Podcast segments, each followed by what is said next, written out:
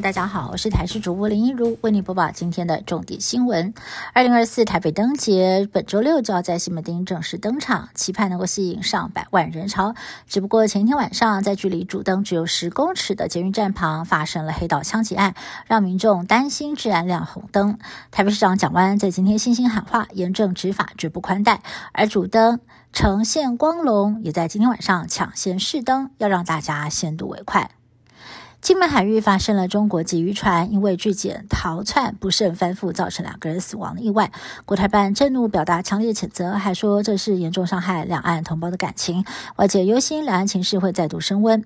陆委会主委邱泰三表示，会跟对岸保持一定的联系，及时让他们知道情况。海委会主委管碧林则强调，海巡署依法行政，没有遂行恶性行为，海域内的执法是必须的。屏东恒春南湾海边十五号上午，有不少的民众目击一架客机低空飞过，引发讨论。其实那架飞机是美国太空总署 NASA 与环境部等跨国学研究单位正在进行亚洲空气品质飞行实验。气象达人彭启明也发文要大家抬头看看 NASA 飞机在台湾上空。美国足球堪萨斯酋长队顺利的卫冕冠军。球队在十四号的时候回到了密苏里州的堪萨斯市举办胜利大游行，不料散场的时候却传出了枪响，至少造成一人死亡，二十多人受伤。警方在现场逮捕到了三个人，将他们留置侦讯，并且理清犯案动机。美国总统拜登已经听取了枪击事件相关简报，联邦执法部门也在堪萨斯市现场协助调查跟慰安。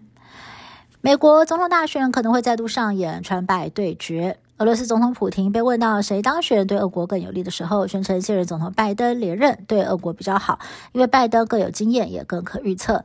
另外，美国最新情报显示，俄罗斯正在试图研发太空反卫星核武，并且取得了新的进展。拜登政府已经通知美国国会还有欧洲盟邦。美国职棒道奇队春训第六天进行第二次室外打击练习。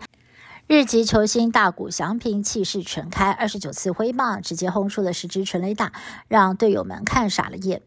下个月十号，道奇队将到南韩举行海外开幕赛，日向岸田文雄也考虑在这一天访韩。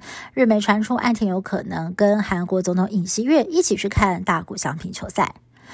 日本在今天公布最新的官方数据，去年日本 GDP 是四点二兆美元，低于德国的四点五兆美元，让日本滑落为全世界的第四大经济体。德国也一举超车，成为了全世界第三大经济体。日媒报道认为，主要是因为日元走贬，美元走强，导致换算之后的总额缩水了。再加上日本常年通膨紧缩，经济衰退也是原因之一。